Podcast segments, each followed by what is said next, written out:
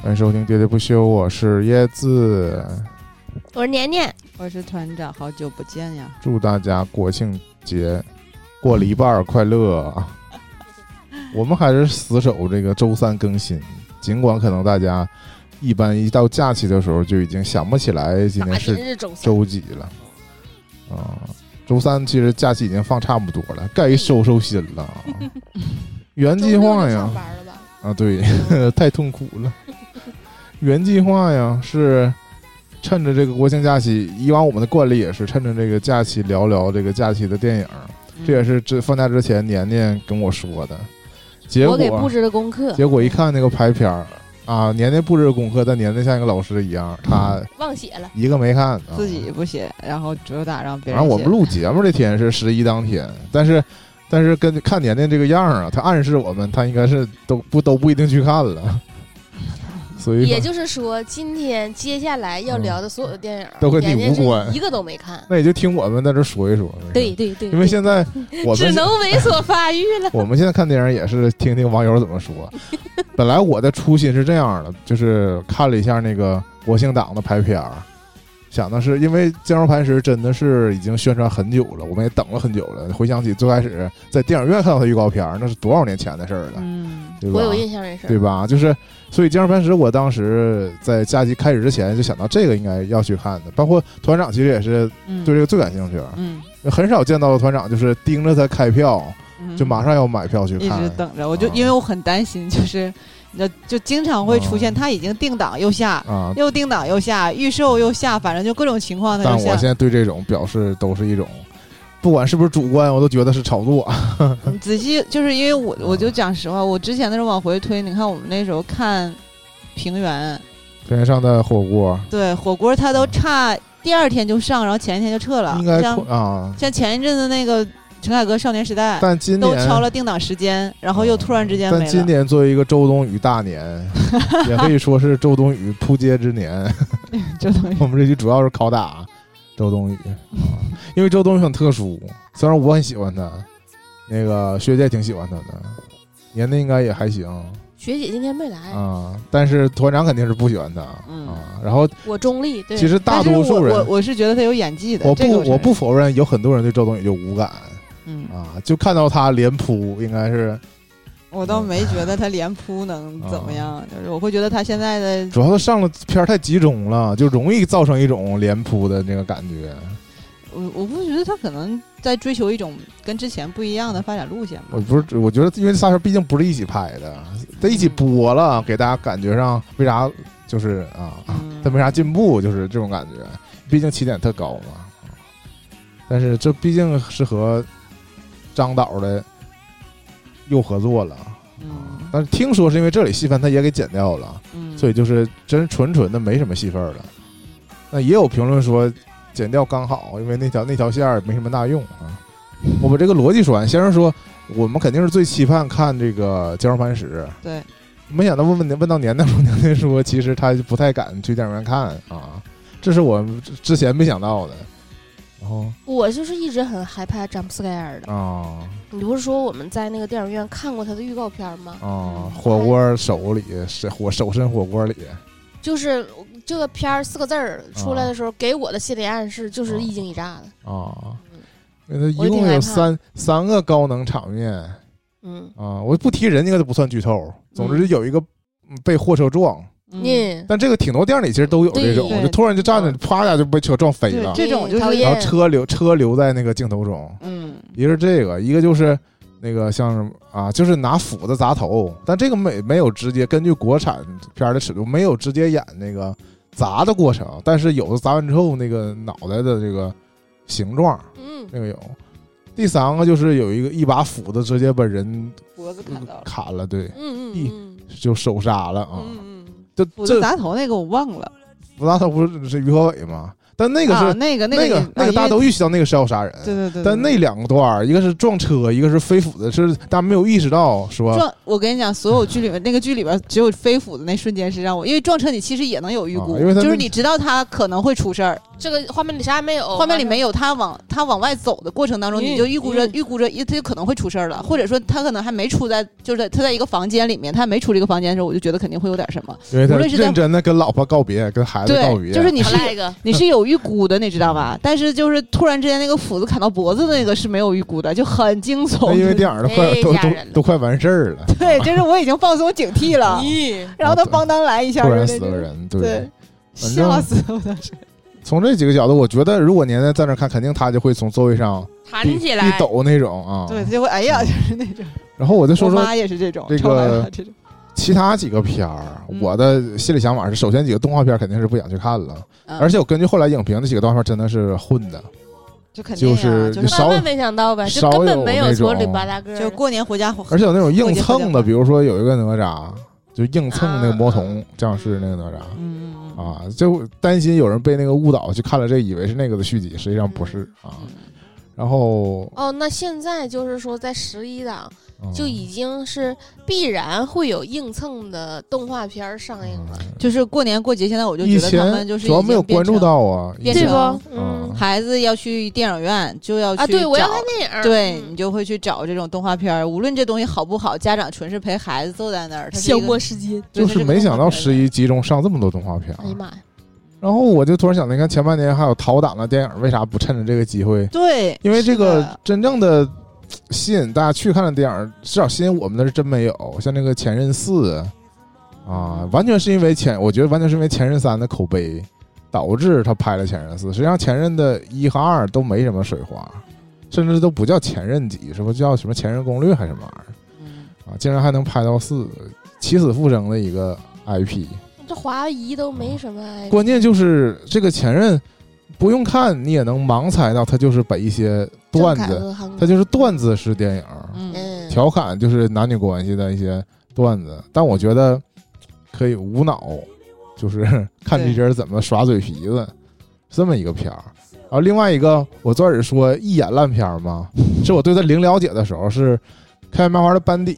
但是也有人马上就给我科普了，他不是开心麻花出品，只不过是用了那个挂了一个名嗯儿，魏翔用了魏翔，跟用了那个，艾伦，嗯、对还有那好像个那个那个谁，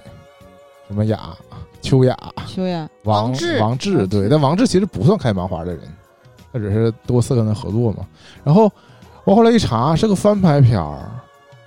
然后这个片儿讲的是一群就是残障人士打篮球的故事，啊，然后突然间我又感觉，它都不一定是一眼烂片儿，但是会让人产生那种不是的笑点，呃，就像那个看小佳说我们看他脱口秀似不的，敢笑，你不知道该不该笑。 然后里面有好像有两个是真正的那个残疾呃的，残障人士，然后也有一堆普通人演，就是演员演的残障人士啊。嗯，反正我至今觉得我看过的，就是涉及到残障题材，我觉得最好的是那个，呃，呃，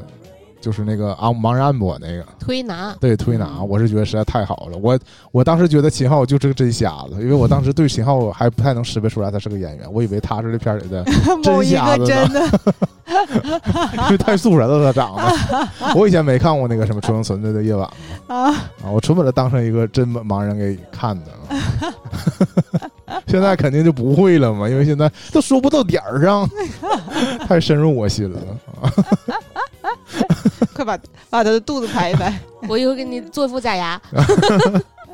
反正我印象里应该就这几个片儿啊，还有一个邱礼涛的一个动作片儿啊，也这叫动作片儿吧，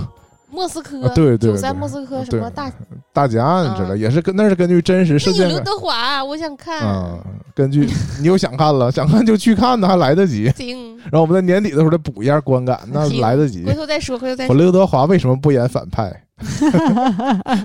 触发关键词华为， 不知道这个梗是吗？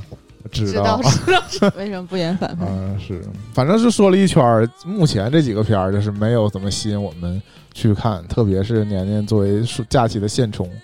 他一共有两件事儿，一个就是出去玩儿，一个就是睡在家睡觉，啊、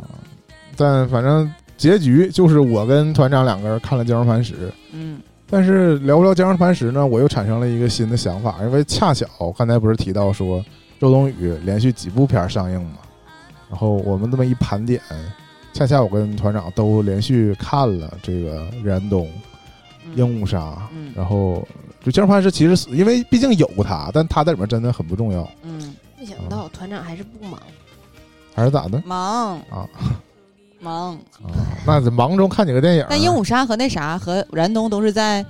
就是不忙之前，嗯， 就是忙忙前不忙之前，忙忙之前前不忙的时候看 的忙，之前不忙，太可。怕了。就是那个暴风雨来临的前夜的这种感觉，对，那个时候看的。所以这期呢，我们就转向了，就不是国庆档电影的一个呃，就是评价了、观后感了。嗯，变成攻击周冬雨了，嗯、我也不不，我觉得是攻给击我周冬给雨我找回一个平衡吧。 balance。我对这几个片儿，我看那个《燃冬》，我看完我非常兴奋啊，但这都是有一定的，就是燃冬兴奋呢大家的这个，嗯，怎么说标准肯定是不一样，啊大家对这些片儿的预期肯定是不一样。燃冬上完，我觉得 B 站的一些那个做影评的 UP 主都已经高潮了，就是终于逮着一个槽点这么多的电影，啊就是节奏这么慢，然后人都这么奇葩，怎么就是各种角度可劲儿的，就是讽极尽讽刺之能事来。就是描述这个片儿有多么的不合理吧，燃冬导演是金马获得获奖者吧？他是《爸妈不在家》的导演，对我印象嗯对中它是热带雨，他是个纯文艺片儿导演，嗯三个字儿姓陈，记不陈清哲艺啊，还是陈什么东西，记不住了。你说那有点像陈什么东打西？辩论的， 他叫陈什么？ 完了都不知道导演名儿，嗯但我还要夸一夸，就是就真的叫陈哲艺，我没记因错。啊为他是一个呃东南亚的吧，对吧？对他是马来西亚马人，来西亚啊、新加坡的，他当时拍《漂妈不在家》，我看的时候我就觉得，反正因为我本身不是那边人，我隔空这么看，我觉得就是这个片儿挺好的，它就是普普通的家庭片儿，没什么太大的议题。呃潮湿的那个，啊但反正气反氛反映的就是东南亚生活嘛。我不知道东南亚人自己看了，就是马来西亚人自己看，新加坡人自己看了有什么观感。我看觉得就是挺文艺的一个片儿，包括那个片儿也获奖了嘛。这第二片儿我没看过，但是燃冬因为他选材啊、选地啊，选在了东北，嗯他明显不是东北人嗯，啊。他会拍他心目中的。他导演不是说他自己可以在任何城市拍任何城市电影？那啊当然是了，那当然。然是了。这就像以前这种我们看这种片儿，比如说什么《一夜台北》那种，对嗯吧？因为我们也不是台北人，所以他我们就作为一个文艺片儿来欣赏，看这些年轻人在夜晚的城市里游荡，嗯已经挺习，我觉得挺习以为常。我们这代人没少看这种电影儿，包括这个，当然点出对标什么《戏梦巴黎》啥的啊，当然没有那个尺度那么大啊。这里就最令人惊异的就是这个三个人口传冰块儿，已经很值得那个大家就是吐槽了啊，就是男主演先含了个冰块儿，就递给了周冬雨，口对口传递，跟那个玩儿那个综艺上的游戏似的。然后周冬雨队传给那个屈楚萧，嗯，啊是，的，男主演不是刘昊然吗，忘了名儿了，是刘昊然。 对啊，是，然后 然后包括这个三个人的性向成迷的关系。我当时看完电影，不是在群里面兴奋发言吗？我说嗯终于看到了影史上有一段，就是激情戏被打断又续上的这种情节。因为那个，我还在这儿表达一下，因为一般那种爱情喜剧片儿，通常嗯男女主就是干柴烈火，准备发生点啥。如果是被一个什么事儿打断了，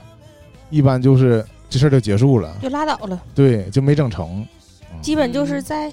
电影里头这嗯啊、就没机会了，嗯，嗯因为它就像一个公路片一样，可能就紧紧接着就下一个情节了，就再也没有机会就是达到那个暧昧状态了。嗯，那这个片儿就是也是因为某种原因就终止了，然后俩人就躺那儿聊天儿，聊着聊着就周冬雨就问说 还来不？就来上了，就来上了。非常惊讶我。就是当时在电影院里面的时候，就是他们那段儿的状态，用我小我伙都伴儿不好意思了，因为对你知道这真情侣在在荧幕上在那咕拥 拥地看着我， 然后你知道咕就。咕拥拥，是真的，然后，然后我当时周边的小伙伴，整个电影院里的其他女性同时发出的声音，跟当时那个我的周边小伙伴说评论说，回想到当时看《少年的你》，然后啧啧啧，就是就是抽烟和那个最后结尾的时候，哦也是周冬雨那段儿，就大家都是一样的，哎呦，我就是突然之间发出东北式的感叹，嗯，是真的挺挺突然的，就没有一个预备。嗯，然后包括这片儿有挺多奇奇怪怪的情节的，就如果你把它没有它抛弃文艺圈滤镜，就有很多人，只就是包括那个他在呃刘昊然在 KTV 里也在那儿吃冰，吃着吃着就哭了，他在跳舞他在那儿哭，然后就是我会觉得，就感我不知道到底是他排的这个东西是，嗯，是剪了呢不完整，还是他自己想的这些东西我没有 get 到，就是比如说他们看到了熊，啊，对，关键熊特效还贼假，就是一个在长白山上下来的熊，然后这个熊下来的时候呢，周冬雨就蹲，就大家第一反应就是离开或不动，然后周冬雨走进了熊的旁边，然后熊闻了闻他的脚， 我想说这个脚确实是之前受过伤，但是这个熊闻他这个脚的寓意是，嗯，我就因为他们结合了当时这个长白山的几个传说嘛，什么熊女，就什么是什么虎在山洞里就没，就是说呀、当时有一个熊一个虎要在山洞里修仙，就是能待多少天就变成人。嗯后来那虎就没待住，对，虎就跑了，然后熊就呆住了，对，就变成了熊女。我觉得就是，嗯，就是这个寓陈意陈陈导应该是自己报了一个演编旅行团儿， 然后收集了不少 这我觉个得他这个寓超越意族啥素的吧，材就都让我觉得很意外，就是想不明白，就是嗯正常正常的文艺片儿，我觉得还是能捋下来一些想要表达的东西的。但是我我看的时候是完全就是我得给自己先预设说你你得知道你看的是个文艺片儿，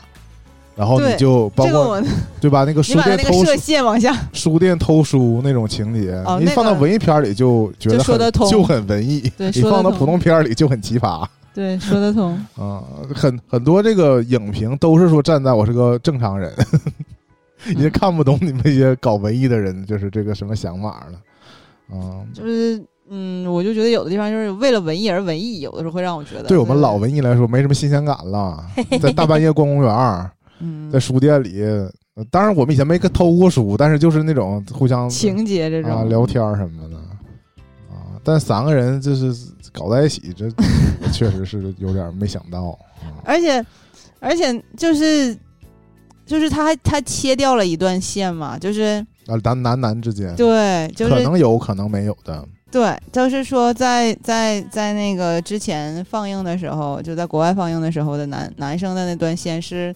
有一些余地的，嗯但是在国内的这一部分但放给的时候就，我一个就三十剪掉多了，的，嗯，一生都觉得自己是铁直男的人，铁顺男的人呢，给我看懵了。就是我现在对，不是对我自 己，是对一每一部影片里的人的形象都产生了怀疑。就是说，这么不固定吗？这么飘忽吗？ 或者嗯，如果人人都是双性恋， 或者呃，就是没有遇到或者是什 么的，对吧？就都有可能。就是根据我后来的深层的想法，就比如说那个刘昊然一个人报了一个旅行团儿，这就怪怪的，是吧？嗯，你得你得从该开始就带着这个心理去分析，就是这个福者见福的这个心情来分析。他开场就是参加一个婚礼，婚礼就是一个异性恋的盛典，他在当中就格格不入。包括这婚礼最重要的就是在那啥嘛，就是在讨论说生生孩子的事儿，对吧？咱们嗯同时还接到了心理啊咨询医院的啊，电话对，，但当说时刘昊然就在当中就显得自己格格不入，就就是已经标志了他跟异性恋没关， 是吧？你硬分析，我硬分析就能这么分析啊。然后或从者他在婚礼整出婚礼出来报了这个报了这个旅行团之后，周冬雨不是一直在偷偷看他吗？在人群当中就只看他嗯 approach 他，啊。对，我觉得周冬雨就是识别，要么识别出他俩都是抑郁症患者，对吧？嗯然后想要跟他搭话，再一个这个跟他上床也是一种试探，上完必是得出了自己的判断，就虽然你功能没问题，但你可能但是你不但是嗯对、 啊然后又派出了自己的舔狗啊，继续上家就想治愈他，我想给用他介绍一个我男用朋友，对我用身体治愈不了你，我就用。我咋地都得给你找一个啊， 必对，必给你治好了，这真的是一个也正太太一个无私救了赎的故事， 太无啊私了吧？这也就是简直给出了太多让我想象的空间。如果你就是说硬要有男男线儿的话，那我就把这张贴了啊。后来我觉得这个片儿唯一的乐趣就是说它太留白太多，所以我们就尽可能的晚上那个填反补正就自己的是我，想你知道象我。当时看完所有的时候，大家出来的时候，大家第一反应就是所有电影院里边人都是一脸懵，就嗯是啥？我恰恰觉得他呀，真的，他上在鹦鹉杀前面就害了鹦鹉杀。我觉得从情节上来讲，鹦鹉杀其实会更比比他好得多，更顺、对更好看一点儿。对对对，比他好得多。但是因为这个片儿是两男一女，还有周冬雨，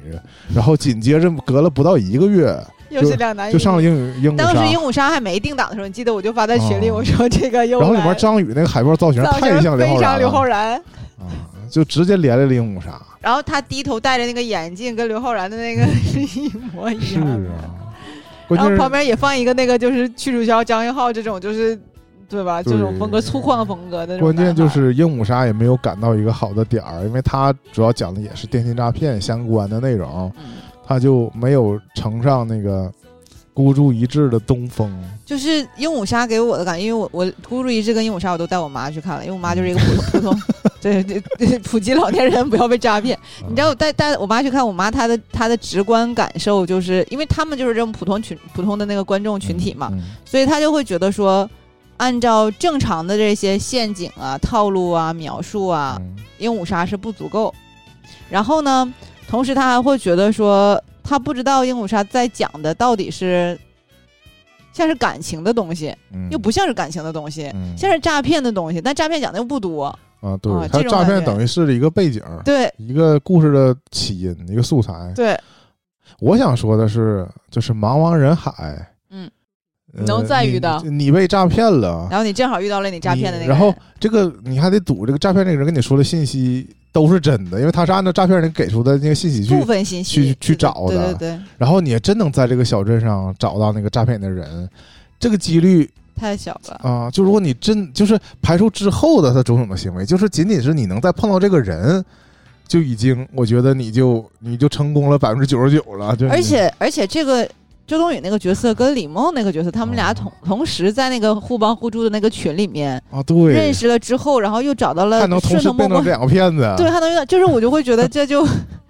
这很扯，太这戏剧性了。这很扯，这个已就经完全打消了我对那 个就就是我会觉得不怎么相信这个事情了，已经。 《 孤注一掷》里边儿，不是那个金晨扮演这个角色嗯从缅北跑回来，嗯，呃警察是怎么找到他？警察通过小卡片儿找到他的。嗯我就觉得这个有点过于巧合了。就是一般根据我的概念里，一般这种小卡片儿都是网图，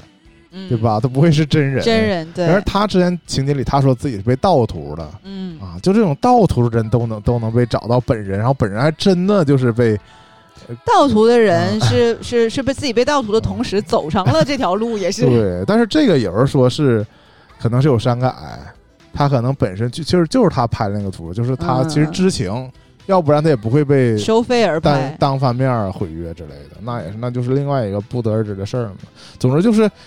为啥这两个涉及到诈骗的片儿，我都觉得你要说他提醒大家这个防诈骗呢，也能达到效果，但是说它本身这么戏剧性儿，让我觉得本身他们就不太可信，就太巧合了啊。对，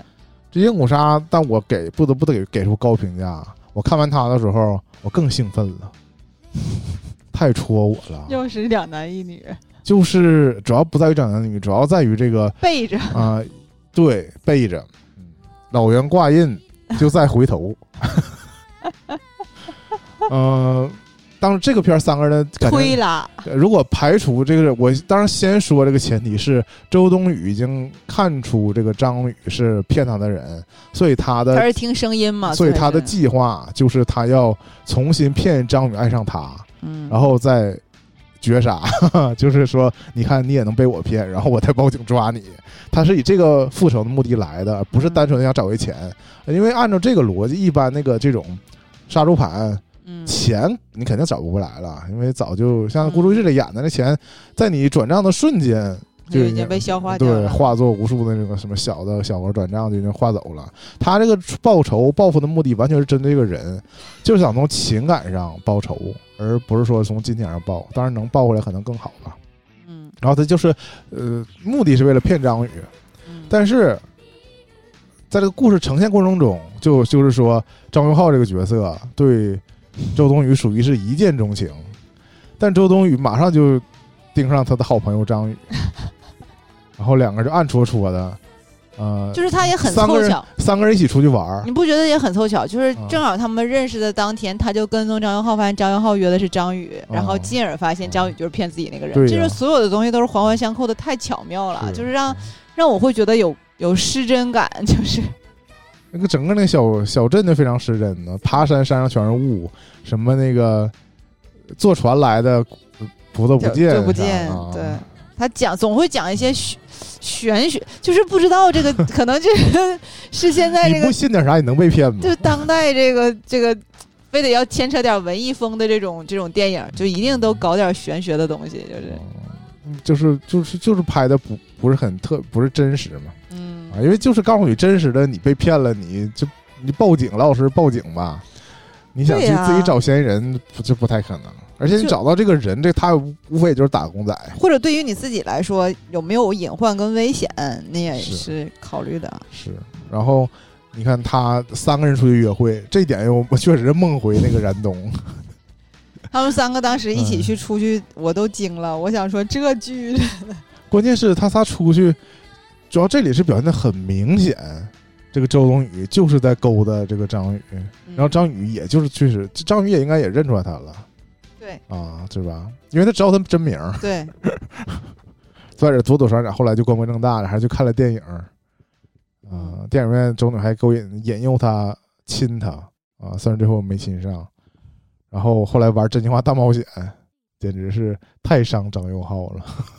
而且而且我觉得那段他剪了，嗯我觉得那段他一定剪了。 啊，你就是你指的是张元浩喝喝多了的那一段，啊然后他不是去送那个谁走吗？啊，周冬雨对，我觉得中间肯定有点什么，他们剪掉了啊。三个人又发生了复杂的关系，就是嗯这里我是觉得应该没有什么肉体关系，因为这个，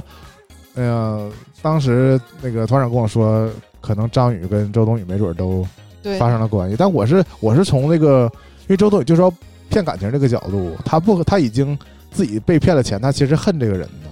他就算要重新骗这个人，应该也不至于就是下这么大的本钱，就是通过那就就是扮演的更真实一点。啊，那属实没必，那有点儿那什么了，就是斯德哥尔摩症候群了，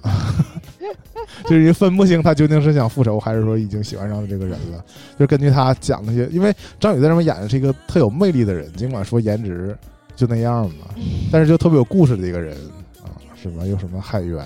嗯，又知道这知道那的，嗯，然后见面感觉也是一脸沧桑。嗯反正总之就是，呃，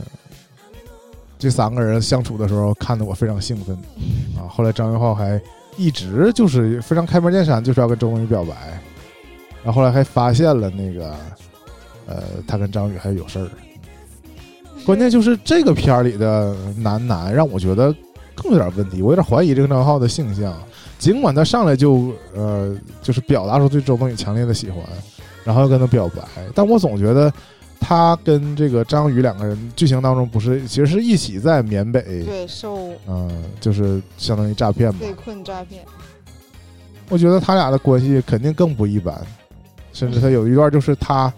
尿裤子了，嗯，然后对张宇给他挡了啊那，给一他幕挡上。对，我觉得这个以挡大姨妈的方 式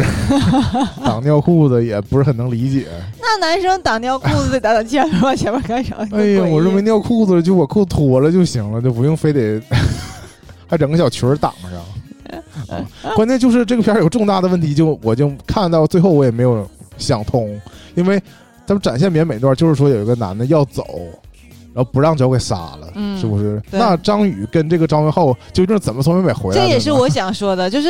然后，然后他中途不是还有张宇，中途还有接电话，嗯接电话说什么？呃，是张宇还是张浩？记不住，然后说什么回不回去，然后怎么样？他这边说他是他又欠了一大笔钱，对嗯他说他之前挣回来的钱是搞了 P to P，嗯然，后导致他又欠了钱，然后他就想再回缅北再捞一份钱。这缅北对缅北对他来说就是说进就进，说出就出。而且，而且问题在于，你去缅北不是去做 task 吗？你是有 task 的呀， 嗯，对吧？你不是为了你自己赚钱呀，对你是去完成人家的 task 对的呀，对 呀。而且你这么有能力，怎么能放你走呢？就太诡异了，这就是让我会觉得，嗯，他怎么还要往回走？根据这个片儿的设计，就好像是说他骗成了周冬雨这一单，对，他就他回就来回来了，上岸了。是的，就他的任务可能就是周冬雨这一啊代、而且我没想到，就是你对比那个孤注一掷来讲，嗯，他们这个骗人是流水线式的嘛，对啊，就是这更像那个更像是我们日常宣传那种对感觉，就是这是种就是对方发来固定的话，你就发固定的话去回复去制套粘路贴他，。对，但是根据鹦鹉杀里这剧还有情，培训，好像还有是什么真谈恋爱的感对觉，还是送一 花对一对一的骗，还有一个专门送花的部门，啊送礼物的部门，是是我也真投入感情。我也啊觉得很奇妙。啊，反正呃我们是对这个杀猪盘真的不太了解。我嗯，对，啊，如果他们这么下本的骗的话，那活该他们能骗着钱。就人家很尽心力啊，哦人家是人每个人都是定制化的骗你哦，就是不是那种套路化的可骗你。能真的是骗赌徒或者骗男的，就就很简单，就通过色情就能 骗。但但骗这个骗女性不好骗，真的得下本儿啊，就是 PUA 那些招数真的都得用上。哎骗女性的啊方法需要需要多花心思来进行。反正震惊我了。但总而言之，我觉得这个片儿，它尽管呀、很多那个巧合，我觉得已经超出那个戏剧的合理性了，但是 真的但我觉得它确实比那个燃冬精彩。啊，你要燃冬对是你这真的么很讲，我也素会觉得啊，无论是你通过那个，呃，不，这个片儿是在南方，燃冬嗯是在大东北北，方那个大冬天，这个大热带，整个观感上真的是两完种全不一两样种风格。对，大家不要因为都是三个人，但是都是周冬雨，但是我我可能就是就是观感上来说哈，我嗯会觉得就作为东北人来说，什么片子在东北拍就会拍的特别让人家绝望，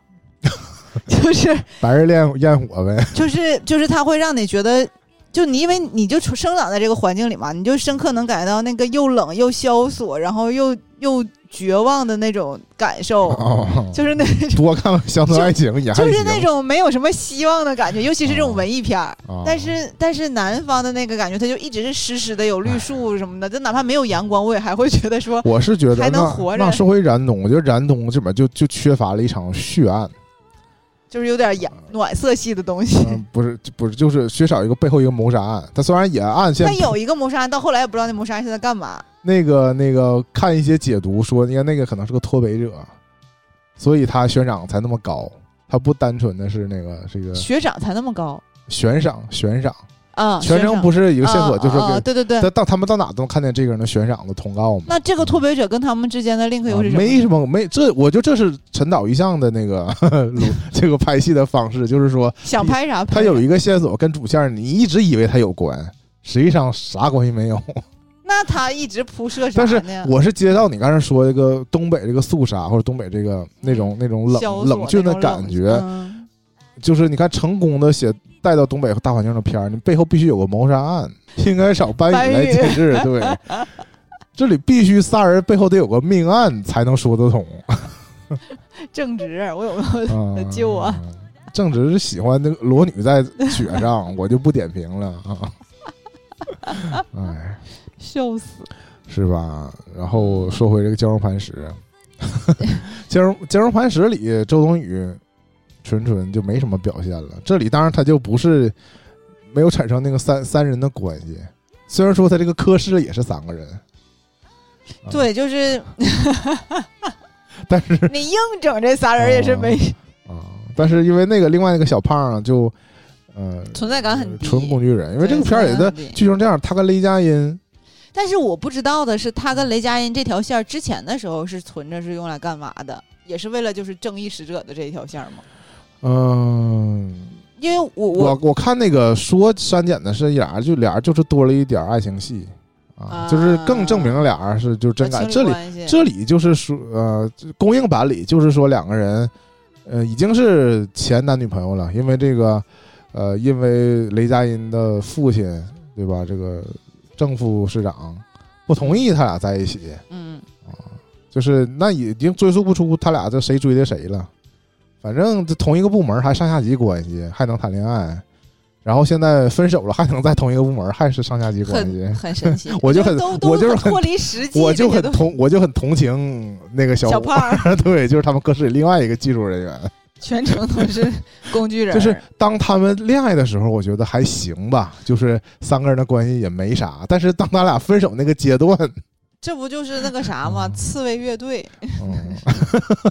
哎，一下代入了。对不起，对不起啊， 呃，确实是有点那个感觉啊，简直特别是啊，按照这个片儿故事的情节发展的时候，他俩应该是已经分手一段时间了，而且他俩在办剧的过，在那个办案的过程当中一直在拌嘴，已经过了那个就是刚分手那个激烈那个阶段了，嗯对我就很难想象说刚分手的时候啊，就是周冬雨一直拿话就怼他说那个。嗯你能不能别老整的神神叨叨，你自己什么东西有数，你不告诉别人那种。嗯，然后我就得出雷佳音，我也不知道他究竟算演技好还是演技不好，他总是在演一些就是我们看着就替他累的角色。我就刷小说家里他也 是，我这个片儿因为反派，你可以把于和伟当成一个反派嘛，就可以起码在这后面一场大戏当中，于和伟就是反派，可以他，就是要他虽然不是要杀雷佳音，但是也就是追雷佳音，然后雷佳音就是跑，就就让我们真平梦行时空嘛，你不说？梦回那个对，就自是杀小平说家平行时空的刺杀小说家啊，就是因为他手里有重要证据，能够足以那个干掉于和伟。嗯，那个片儿里，我觉得有点什么，有点不符合实际的一个点呢，就是嗯，因为雷佳音属于是在行动一线，嗯，然后面对的是一些别的小喽啰，嗯然后于和伟呢是隔空指挥，嗯，张国立呢是隔空指挥于于和各伟位，对，他们都是靠手机语音联系。嗯。是怎么做到像观众一样啥都知道？就是我我我看到的说就是，呃，原原原线里面，就包嗯括他现在剪成这个样子哈，我觉得他有一些东西，他没有完全剪掉，就是他鸡贼的留了一些嗯，七七八八的张艺小谋线索自。己的那个也出来说嘛，说就是虽然说剪掉东西，但是他本原本想表达的东西基本还是保留的。对，你能往回推到，就像就像我我在结尾的时候我说为什么为什么张国立能拿到枪，啊，对，然后我我当时我就想说，我说他作为一个市市长这样的角色或者副市长这样的角色，他怎么会跟枪有关系？嗯我然后当时是觉得他可能就是类似，就是他是主管这个案子那，个中国就就是政法那个口儿的一个，啊啊但我呢对不太对我不太知道他们具体对，有有没有这种主主就是分别负责啥，但我没想到，因为他原著里他就是他是兼公安局长对，他嘛，就是兼兼公安局长，所以以他就是有这个这个枪嘛。嗯，所以他兼公安局长的话，也就意味着雷佳音做的所有的事情，他第都一跟都他知道。对他所有的东西都知道，包括徐亚军跟所有报备警的察事局里情，有内鬼对，所有徐亚军报备的所有的事情都是去跟张国立去直接报备的，嗯所以就意味着这是一个圆圈嘛。因为陈道明是补，完全是补拍。对，嗯所以陈道明原来是不在这个剧里面的，然后他们就说，在最开始的时候，如果没有剪的时候，整个剧里面透着的那个风格就是正不压邪，啊，嗯，所以嘛，我看完之后，我问你的一个问题，我说到底 坚如磐石的是啥呀？对，就根据这个是公映版看完，我们就是没看懂。他坚如磐石最开始的，啊就是他他不叫那个呃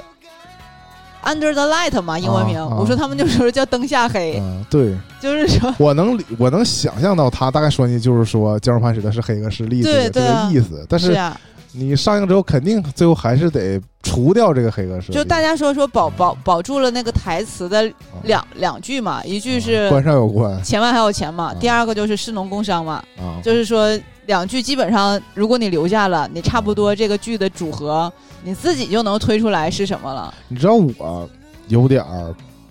就看完之后觉得一般，嗯是因为什么呢？就是现在，呃，我不说差别，好评主要集中在说这个片儿还很完整，嗯，对吧？就出于这个角度来讲呢，嗯但是我觉得这种完整啊，就有点像，比如屈说。居于就某是些，就是《狂飙》的第三 节，是但是但是你没办法，但我不是说它删改什么，我是说呀，我们观众可能是更爱看第一节、第二节，就是就是他拍的是官商勾结的后半段儿，对就是拍已经要出事儿了。他们说最开始的有一段是铺，因为它一共三小时嘛，最开始铺陈的是于和伟的发家史啊，以及于和伟如何去认识了张国立。我觉对，我觉得就是然后大家如果从看犯罪片儿的角度，对更爱看他们怎么犯罪的。对，但是前面铺陈的这一段，实际上就是它不是正导向嘛，啊， 是对，那倒是，就是，所以你这个东西，如果他就没没办法嘛。但是你往回，你知道他俩现在已经是这样的，嗯往回推，大家自己脑袋肯定也会构想出来就是他是怎么样认识失去了那的。个类型片儿的那个那个感觉，就是这可能跟导演真的有关了，因为这个片儿最早不是找了杜杜琪是峰还是，对，然后就是就是你纯爱拍黑会那么拍是。是有它精彩的那个地方啊的。嗯，就哪怕你不拍发家史，你就拍就是他们怎么只手遮天的，其实也是有有更好的拍法。这里就是我说句实话，最后我看到现在这个上映版啊，嗯我都把它归结成，虽即使即使他们都是有一个职位、有这个社会地位的这个角色，嗯，但是总给我一种最后是一个伦理大戏的感觉。这因为你把它，你把它 就浓缩成了，实际上就是张国立年轻时候出了轨， 然后对然后是他那个情妇收集到他犯罪证据了，然后他把人灭口了，然后他还把那个情妇生的孩子养下来了，最后是这孩子发现了证据，就是这么就是这么一个故事，但是就主要冲突都后半段主要冲突都冲突在这儿了，就是说是他的家人对吧？然后所以他要保护的情妇。他他他他，就是他这个拍完了之后，大家有往回套的过程吗？嗯，就是因为你的这个剧本肯定是凭空，不是凭空掉下来的剧本。嗯、根据真 真实案件改就编，大家往回想的一些事情嗯的时候，他就会套用他现在这个剧情，但你又不能讲的那么跟嗯直白。对，跟有一些东西套的那么那么近，包毕竟括它不像那个别的片儿似的，写上了根据大量真实 案件改编。对，然后但是你实际上按照这个原型去找相对应的原型的时候，你会发现是有一些联系的，嗯，嗯，那就那就不能讲的那么细。我会我会觉得我会觉得这个剧啊，我为什么会觉得还行，挺好看的原因是这部电影啊，这这个这个这个电影，对，抱歉，我在看的时候，我不是跟你说了吗？嗯，我就我我就说我看的时候就觉得特像一个网剧，特别是特别是镜头一下切回那个雷佳音跟周冬雨这段的时候，就是周冬特雨跟雷佳音那段确实很像网剧，他们就特别像一个那个刑侦片儿，然后我演专了案六组， 对，这这那那太早了，那要现在专六的节奏还行，啊就是像现在的那种刑侦的网剧，就就是是嗯，就故事已经发展到很快，到他们突然慢下来了，还在那儿推理呢。就是我我我真实的感觉啊，就是周冬雨跟雷佳音这一段儿，然后陈道明那一段儿，就他都是为了去让它上映而去添加了很多戏份，啊嗯嗯，然后大家其实期待的，就像你说的，肯定还是期待前半段，就包括我们说看《狂飙》的时候前两段，嗯，也是因为这个你这个这部分会更吸引一些大家的眼嗯球，或者说，其实你看，他也表现出了于和伟他也杀不择手段，然后他有谁的那黑料他都有啊、但是，呃，就是就我就觉得那个劲儿不对啊。但虽然那个情节都给你保他留下想来跟你了讲的是那个正不压邪，但最后给你讲，我又回想起那个就会觉《得无间道二》里有一段，就是说那个那个那叫什么吴镇宇，嗯他家、呃、他父亲就是黑道大黑道老大去世了，嗯被暗杀了，然后他的几个那个堂口的小弟就说要决定从这天开始就独立了，不给他家交钱了。嗯那他也是在火锅局上，他就挨个打电话，然后就跟其中谁谁说说那个说你跟另外一个人的老婆去什么嗯澳门开房的事儿，他也知道了，就就就不就类比拿出一那些个这些东西他就去是于和伟在这里面，他给那个一个小小领导看那个他偷拍了他那个床上的视频嘛，对。啊，就是那种其实也就是事儿都是一个事儿， 但是这里拍完我就没有感受到那个味儿啊。反正这就是这，我觉得这是不同导演、不同风格导致的结果啊。嗯啊我看完我就是觉得张艺谋最近的这个片儿啊，也不是最近，他一直以来从从他喜欢上了很多新鲜事物，于是从把电影都拍成了这 些事物。从《十面埋伏》我就开始觉得他老是说，因为他肯定是已经知道一个结局了，他往往就是为了拍到这个结局，或者说他已经想到往一个。回推，呃，大家骂骂那个《满江红》的几点也是，就是大他呃就是猜测他想到了一个精彩的点，嗯秦桧被《满江红》被《满江红》，嗯，就觉得一定要拍到这儿，然后他前面呢就要不断的把自己的逻辑，我啊我剧顺情到那儿往去上推，对，但是就是他虽然最后好像没有矛盾，也能讲到那儿，但一般人是不会按他这个思路往下这么想的。就是我每次看呃张艺谋进来进来进来电影，我就感觉行吧，你这么讲啊，我是不不能一下挑出你毛病，那我就暂时信你这个说法，行吧，就是成立，就是有，但我就是不心甘情愿。嗯我总总有这个感觉，就是，嗯、你比如看其他，你说比如说姜文的片儿比较爽什么的，就是你是觉得他是一切都合那么合情合理就下来了。那张艺谋的片儿总需要有两三个人给你这个给你盘一下，给你推理出来说是这么回事，是这么回事啊。就是我就总觉得不是很甘心嗯啊。。然后，然后剧里面它其实还有一部分就是切掉的，就像嗯我、我们当时看也能也能听到的，就说说，呃，于和伟不是单独去找了陈冲嘛，嗯嗯，他说我不希望老爷子的势力，啊，嗯，其实原原来没剪的那一段的话，我觉得他肯定还有就是关于有有关这一段再往上捋的话，肯定还有一些东西是要讲的，嗯但是他就没有在嗯网上有往人下说那个，因为这个陈冲这个角色，他本身也是有职务的，他不是一个纯家庭家庭主主妇对他也是体制对内的人啊。我也会觉得就是是这样，但我想从另一个点跳出出电影，我来我表达一个我的不满。嗯电影上映开始的这一两天，我看到至少三四个，那对我来说就可以形容成是无数的微博大 V 发这个文儿，然后这个文儿呢，我也不认定它是软文儿，但是他们都是同一种讲述模式，就是说我也之前有幸看了那个内部适应版，嗯，然后就是我来给大家讲一讲对说，这个特别逗，这个他们说说就是大家就是所有的微博的电影大 V 相关的人员嗯都看过这个片儿的原写的版，这个就是说说，呃，如果如果如果张艺谋，嗯就是你去张艺谋的那个工作室，嗯他觉得都给你很放一遍。 很开心，他会给你放这个嘛。然后嗯他们就说，好像在区分电影层级的观众群体，嗯我就我受伤了，我作为普通观众，我很受伤了。对啊我说就是凭凭啥呀？那就是是我 不配，就是再一我个没，花钱如吗？果我上纲上线的书，就是詹某，这不就是在藐视我们的总局 吗？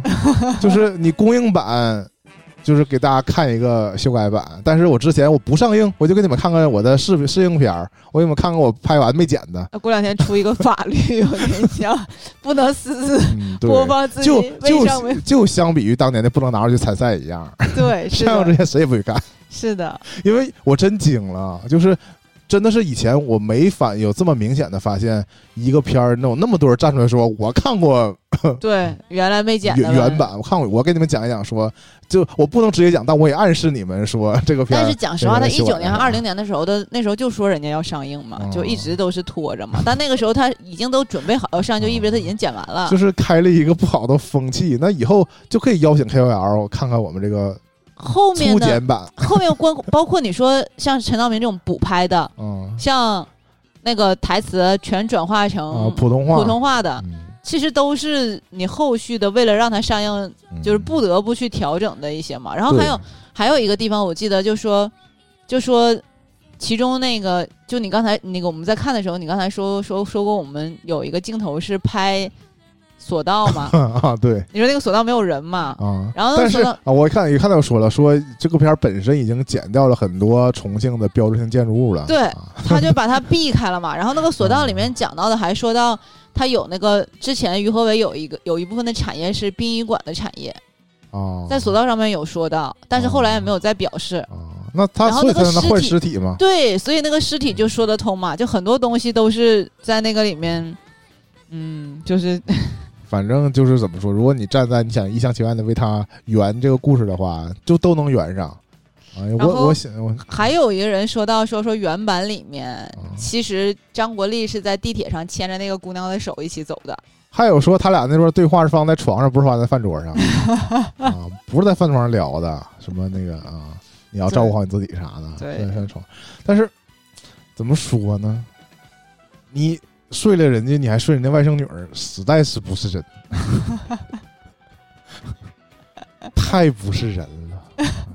难怪陈冲生气，能不生气吗？我这现在已经上映版已经变成了就演化成，我觉得就是对他的那个，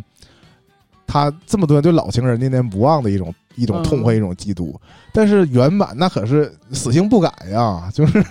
是啊，啊就是啊那是就是这恨法是不一样的。嗯，我真的是不你不能说这个删改完全没改变，其实还是改变很多东西的。就是我们作为只看过这一版的人的理解是跟原跟那个看过原版的人是肯定不一样的， 有很多不一样的地方。哎呀，反正，但是他他能上，我就已经觉得啊挺好了。 你还是比较宽容。我对我我我现在的这个这个，我对我对我自己期待的电影儿啊的这个，就会觉得好多东西它不能播，它能不能上，无论它修改成什么样突儿，然想到嗯那个上次看同期还有一个预告片儿，什么涉过愤怒的海，对，到现在都没有上 啊。嗯曹保平对他到现在都没有上，因为那个曾曾经好像他又出现过这个预告片儿，啊也对，是在去年还是今年的对什么时候？那个今时年候黄渤的片儿扎堆上的时候，有人说这片儿也要上，对嗯那个时候说《涉过愤怒的海》，因为但当肯时定说的是也也得大量删改，说的是三部，《涉过愤怒的海》、《鹦鹉杀》和嗯《坚如磐石》嗯都会上。然后还紧着说的是《少年时代》，但《少年时代》突然下了嘛，然后嗯就是讲讲那段儿是那段特殊时年期年代敏感呗。对年代敏感，然后然后那个那陈个飞宇是无辜的， 对阿涉瑟是无辜的，涉过愤怒的海那那个就因是为他志愿是军上了嘛，就听说后。我也我的，反正我这部志愿军没看，但是他说这这不三部曲嗯嘛，就是第二部还有阿瑟，说第一部里差点可能牺牲，但是没让人牺牲。行吧， 然后那个那个《涉过愤怒的海》，它是因为说有原型嘛，啊，就是你就也很哎呀，你说有没有原型的？我不得不本来都聊差不多，回头聊一下这个第八个嫌疑人嗯那个片儿，让大家主要差评来吐槽的点差评来自于落差，因为那个啊片儿有大鹏不说了，但有那个谁。呵孙杨啊，对，孙杨也是因为孤注一掷一下爆火嘛、嗯啊，有孙杨，还有纯情恋爱男，还有谁来着？我不得我不得不打开豆瓣看一眼，反正就是这几这几个人，大家都是抱着看一个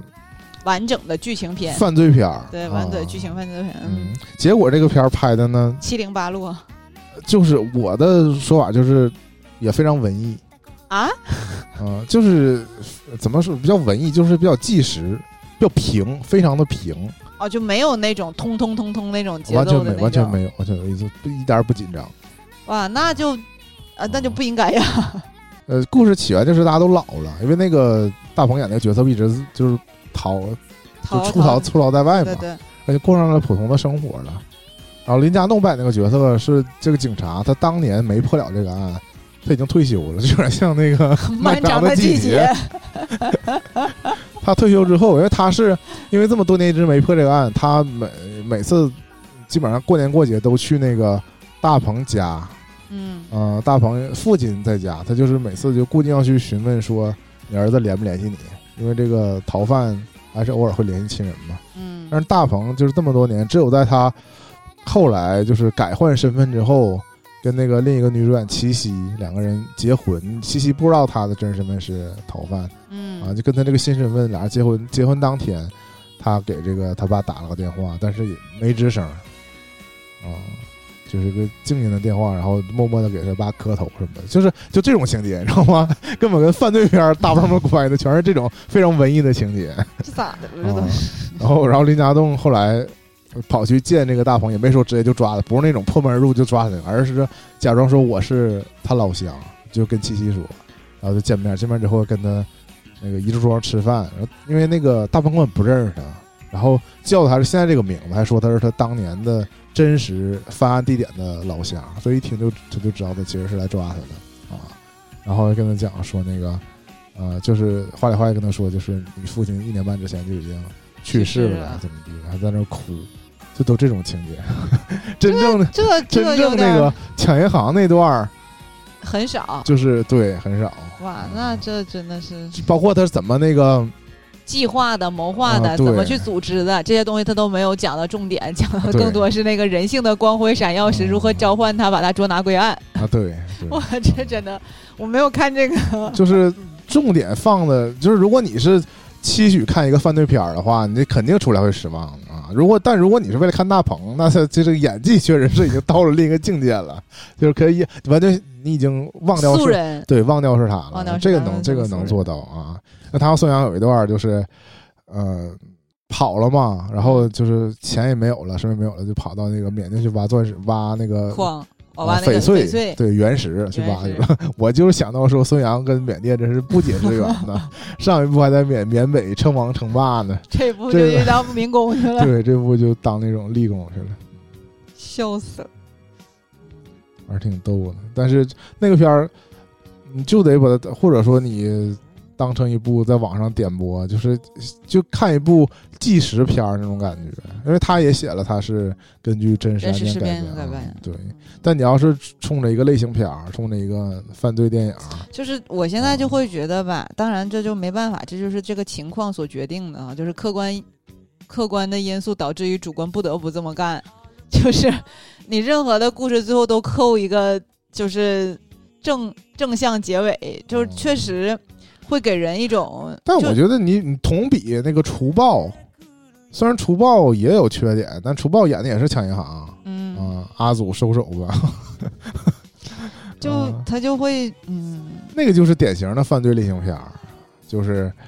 呃把把抢银行策划怎么抢，怎么怎么踩点儿的，都演的也其实挺惊心动魄的。或者他所有的东西现在不讲前面铺陈的那些细节，可能更多的也害怕就是在重蹈覆辙什么的吧，我觉得有有可能，嗯。啊，对，刚才想说，就还有张颂张颂文，啊、那个时候还说呢，说张颂文这个事情，那个张艺谋说说，因为这个剧就这个电影压了很久了嘛，《接龙磐石》嗯，他如果《接龙磐石》没有压这么久的话，二啊一九年如果上映了，嗯，张颂文可能就不是第一个演反派角色。受大家欢迎的，，对，是的，嗯。嗯，就是也挺，但但那于也不是，那我觉得从某种意义上讲，我觉得《江湖磐石》还不如《风雨云》呢。啊，那这风雨云也被剪得七零八落呀，嗯是，对呀、对啊，是呀、风雨云就有点像是演的是鹦鹉 前半段儿，前半段儿啊，怎么、嗯怎么怎么强起来拆，怎么的怎对对，怎怎么么起发来家啊，也其实说也是给色了，也是官商勾结，嗯，对吧？是的。是呃但那一里个边逻儿辑强弱关系有变化，那里边儿这个张颂文这个角色就比较弱势，啊嗯，对吧？这里边儿这个书记是吧？我记得是啊、反正这里边儿于和伟对这个张国立真的是言听计从。前其面实这个也让我觉得很奇怪，就是以于和伟的这个角色来说的因为他话，手里还有那个张国立的黑料我我会觉得他可以再往上走，啊，就是他不会被困在张国立这一个层级上。那就得回到狂飙了，就是因为他只认识一个安 心。再往上，他也没有什么啊。后来，呃，也是他勾一定也是可勾以搭了市里领导。对，啊再往上，是比如说我签了那个这个，对吧？就 是一百，他其实原来啊写的是一百多亿，然后后来写的是四十多亿嘛嗯。你再往上走，从四十多亿再往上走的话，你其实还可以再接着往上走嘛。就但是那个吧，他他本质他是黑社会，嗯，他不是说他是一个多会做生意的人，然后那个贿赂官员，还不是这个，不是这一套。我当时看着我就想说，一个真实的公司，这些副总关系这么好，他就不合理。他就不会这么好呀。对呀、但这里面因为你想他，因为他是个黑社会组织，这些人都是跟他一起打打杀杀的，所以他们才是就是又我就真的带入这个狂飙，包括最后就结带入这尾底的下时的其实候，都是小弟，最后反水不也是嗯，一样的嘛，对吧？就是原呃，其中有一部分就是那个刘刘峰李李什么文，李乃文，对，李乃文他最开始的时候就跟他大部分的事儿其实都是李乃文去执行嘛，嗯然后最后结尾的时候，那个他们两个互相去在酒店。拿刀去残杀的时候，嗯李乃文其实有一部分的镜头，好像当时说是也剪掉了，是他在门口听到里面的动静，嗯但是没有任何反应，然后就走了，嗯，就留了个影子，嗯啊，就是就是见死不救，对，就相当于、嗯顺水推舟。对欲望相争，渔翁得利嘛，所以他就是就会觉得，反正就反正他上了上了，我就挺开心的，嗯反正你也贡献票房了，对，而且你还难得没迟到， 哇，我真的尽力了，因为现在有的电影院真的前面一点儿预预告告都不给你放，放，到点儿就上来就给你真的直接啊播。疯狂奔跑，哇，就是很很恰很很恰好，反正如果是国庆档，我们就唯一看了《僵尸磐石》，《僵尸磐石》有点儿那个两极分化，嗯，但现在这是普这是片儿的普遍情况，啊我会觉得《健身盘石》要打分打七点五分，嗯，但差我不多没什么标准，因为我之前我跟年年说的就是我希望年年看的，就是意思就是说，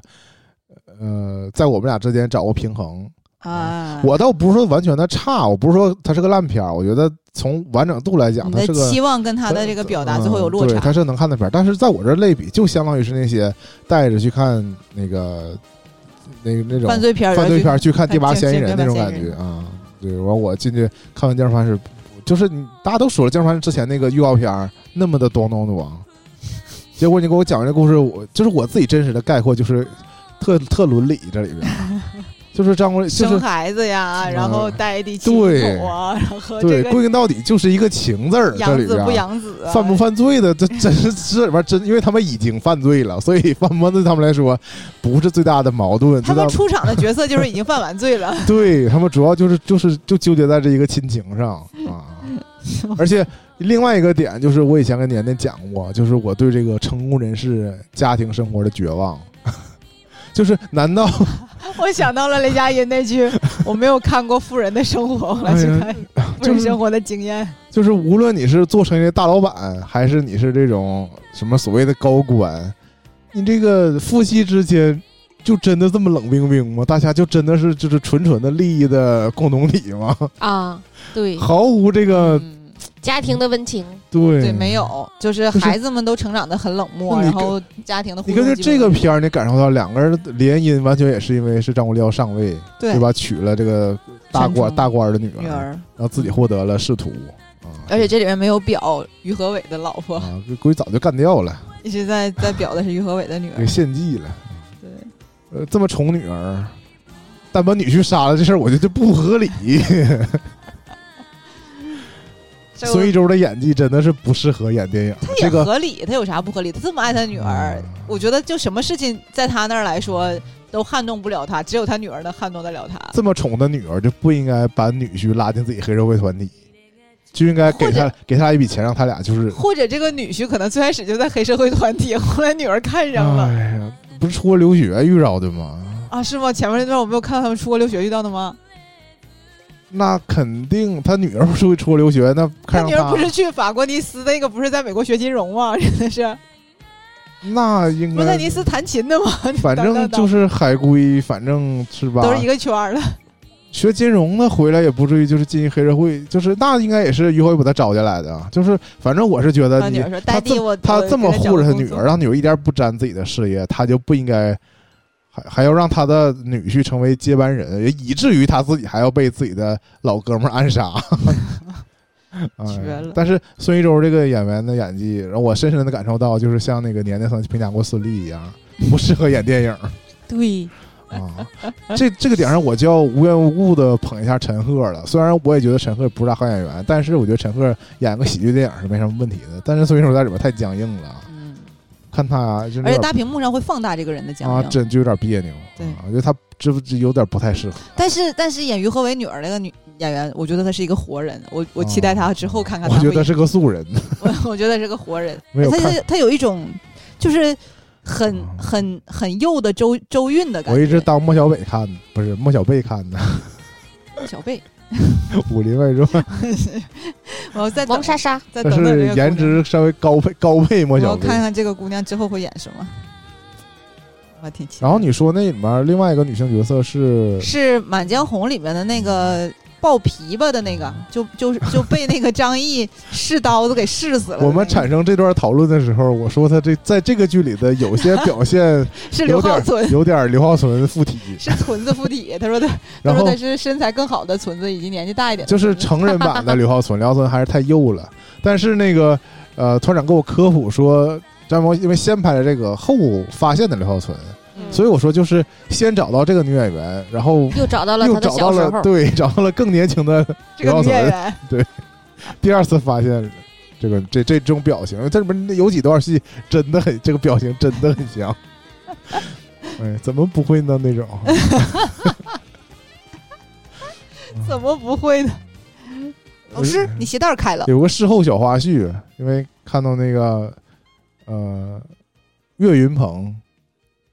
岳云鹏，嗯岳云鹏看这个片儿，就现在这个他们营销不都这样哦啊吗？啊，他们其就他是人在找看明那星个，来看这个片儿，看完之后自己发表观后感。张译不也是吗？前两天吧啊。岳云鹏跟那个张导说，因为这里面很多演员跟他都是二搭，啊跟张艺谋都是二搭，他还想说二搭，啊说对，说张艺谋考不考虑二搭，然后让我恍忽然之间就发现，原来岳云鹏拍过，已经拍过了张艺谋的电影了，对啊，再拍就是二搭了，对这啊，何德何能啊！我觉得张艺谋小演员的这个，标准在降低啊！你说还咋的就是所谓的什么谋女郎或者谋、啊谋男星啊，都没有什么固定说法，就是懂这了。这 个这个但是他招的那个时候都是素人这种啊，嗯但是这种就不是素人对啊，，不是被他发现的，对是对就是用对了全明星阵容，是的啊就我就觉得有点儿、这哎这个现实怎主么义有点说过话呢宽了。怎么跟何大人说话呢？但好歹这两年，像那个呃于和伟和那个张译，算是嗯挺出圈的跟、叔叔，跟这个张艺谋合作了好几回了，而且这本身就获得认可的这个演员。对，于和伟是真的嗯帅，于叔，我觉得张艺谋确实没怎么成功的发现男演员， 后来都泯然众人了。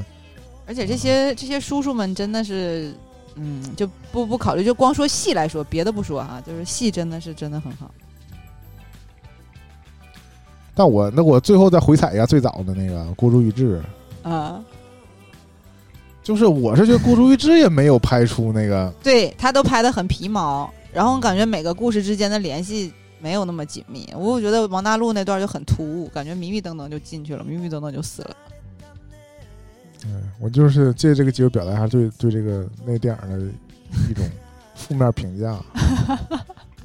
啊，因为后来这些片儿都是但是金晨在那里边是真好看，啊，真的就是那种他就就是真的特像那种网图了，已经是对明艳的活人的好看，哇嗯天哪，真的是太好看了。用现在流行的网络用语就是说得查查他。他穿那个珍珠衣服的时候，在那儿发牌，他真的太像了，但天哪！ 哎呀，那就说这个片儿最不合理，就是说孙杨为什么能放了他，嗯，他俩那感情戏他铺们垫他的们极其说不合理。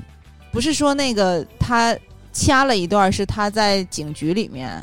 啊，有可能是被侵犯了，对啊、然也后这确实有可能，对，然后所以孙杨找他的时候，他已经是嗯，因为他对后来回跑回国之后，整个状态都不都对在那个船上的时候而也且是很那怕种，警察，对对对那对就就是我们合理推断的，肯定是遭遇了什么，他嗯，没想，因为他之前去到那个诈骗团体的时候，他那大家个。还是以礼相待的而，且王传君那个时候就是嗯转、转风格的时候，他就已经是我相信那个时候应该是没怎么动他，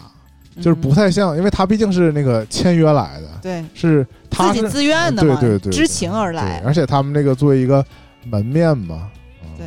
应该还是有礼遇的，像他们那个。那个科普就是说，他们这种身份比较高，都可以正常坐着吃饭， 坐桌上吃饭， 那些什么狗推什么的，都都得蹲那儿吃什么的，啊，等级森严啊，确确实地位不一样。嗯反正总之，这就是近期，因为最后想说一个，啊我是没想到，因为大家之前都在说说暑期档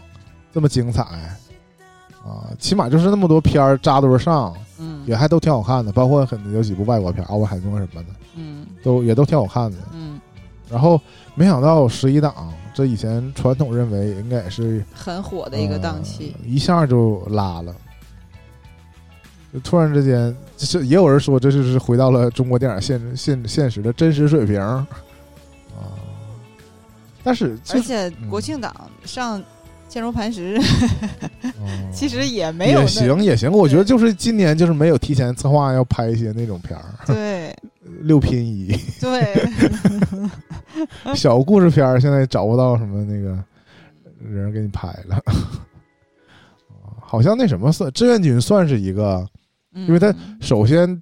题材就是主但旋《战军》律也是才才这一年还一年半嗯之内拍完的。主要是里就是我那次里面全明星好像是说哦对对吧？是很多明星来参与了。子枫，哎呀，但我就想说，为啥我们都没主动选志愿军？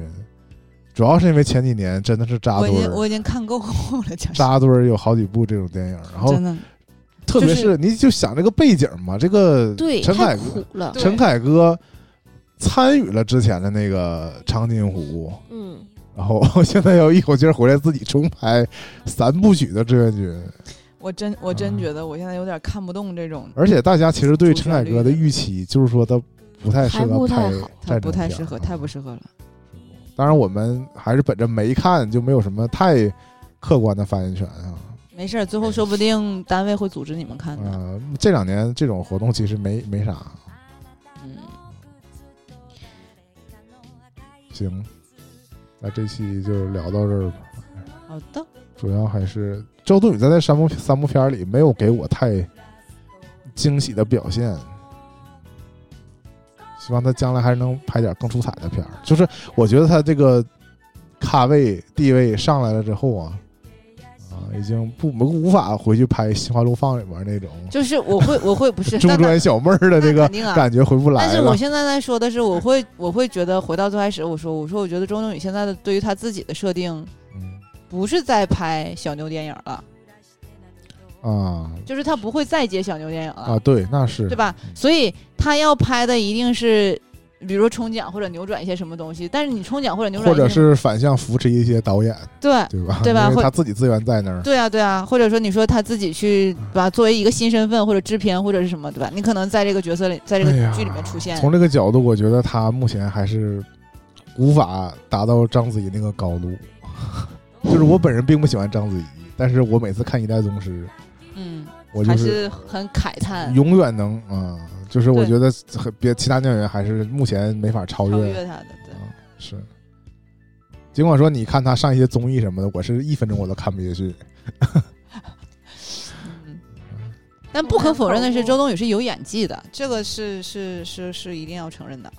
就是我我是在看《少年电影》之后，我会其实他觉得有不，演所谓小女电影是合理的，因为他也这得个。哎到那个年纪了呀 不是最近不是出冒出一个词儿，是燃冬冒出来词儿吗？什么性缩力，就是他跟雷佳音配在一起，我不是散场时候跟你说吗？我一回想起雷佳音之前这个佟丽，呃对佟丽娅、杨幂什么的，你这部里你让我相信他吃跟素了，跟这个周冬雨是一对儿，我有点觉得不符合大脑袋 一贯的口味，啊，对，就是就是，雷佳音就长得就是一副已婚男人的状态。人夫感嘛。对，周冬雨跟少年的你真的是 绝配。嗯，我真觉得，就是我在那部戏里面就突然意识到，他不只可以演小牛电影，但他包括在嗯之但前的时候，他现在也不可能再回去演高中生，有点太对逆天了。他但也是不是刘晓庆，对，但是他往他往回推，你知道《少年的你》往回推的时候，他那时候大家在夸他嗯拍的好的时候，他跟金城武的那个、啊喜欢你是不是？啊，对，对，然后那那个个时就有点不太合理了。我觉得候、我那个时候我都在觉得他嗯没有演技，啊，因为我觉得得他他的那个所有的角色里面百分之八十或百分之七十五都是他自己，那个片儿真的是，我觉得换哪个女演员都能演，因为那个就是故事比较讨喜。而然后后后面的时候我会觉得，就是周冬雨她本人不是那种隐忍的人，我觉得但是他在少年的代你表作啊一就看就是《能少年知道的你》什么《七月与安生》，然后嗯在我心里就是《心花怒放》，永远替替代不了。他跟那个《阿凡达》两个人哎就绝了，缝纫缝纫机乐队里面陶，缝纫机乐队里面大张，那个真的，那真的是那个那个光就就那么一瞬间就没了。之后我再看娜扎，我都看不下去。哎，我也真是有那个感觉。嗯，笑死了。还是大鹏太会用娜扎了，就是抓住娜扎最，反正是最能打到我的那个那个点。那后来可能他能打到别人别的点嘛，我就是就是再也打不到我了。啊还是懂我，可能就是大长脸。别瞎说啊，建国可是好女孩儿。 你知道整个吉安多少爱爱摇滚的小姑娘都想摸这个大宝贝儿。 你的指甲那么长，再给磨坏了。哎，我的妈呀！行吧， 无处自省吧，这期行吧，就到这 儿了。行，每一次都一会说儿 看一下缝纫机乐队。这期的落点还是说，还是希望能国产电影儿是吧，再能上点好片儿，是吧？就是不要就扣题，国庆档过去了，好像就接下来没什么所谓的这个档那个档了。包括像你说像《少年的你》这个扣题，我也到现在觉得耿耿 于怀。行吧，嗯，撂了吧，没什么事儿我就先挂了。希望到年底的时候，我们能回，如果再回顾电影的话，还能有一些值得我们深入聊一聊的。希望年年我还在。希望年年能够希能够多发看言点儿，能够发言。对，对这期他就毫无发言权，可不都咋都插不进这个口儿。是呢。嗯，行吧，就是椰子引经据典的那些经和典，我是都看过，但是吧，你说的是啥呀？哦 本体哎我也没不知看道过，啊本体没看过，啊 丢着了，主要脑里没有那个画面儿，对这非常呀致命。致命不。然我相信年年会深深同意我 的。搁这儿找的认同感呢？嗯哎呀找自己队友来的呢。因为这个嗯不看真的很难产生，不管是好的还是坏的，那单听别人说很容易就是，嗯，被误导。嗯我之前一直都是争取在别人不看电影之前，不讲我的一些主观的嗯，感受，我就是喜欢把一些段子给你讲出来啊。把一些台词儿讲出来。台词儿真是太，太太太戳我了。周冬雨明明不是东北人，是这东北现在演多了，演的现在 时不时就冒出东北 他话， 冒出来东北话我。真是没想 他在到。他在他在健身盘室里面突然之间飙出东北口音， 我跟我你多少觉得可能也是受刘昊然影响，口对音给带跑了。那刘昊然他也不是东北人，他是河南人啊，刘昊然爱说东北话，啊简直了。谁让他老跟魏大勋一块玩儿呢？以后得多关注关注魏大勋了，大勋呢？比井柏然有意思。嗯 如果就是框在这个对沈阳是的，是演的，员、东北演员来说的话比，井柏然有意思。聊到这儿了，再见了，拜拜了。拜拜。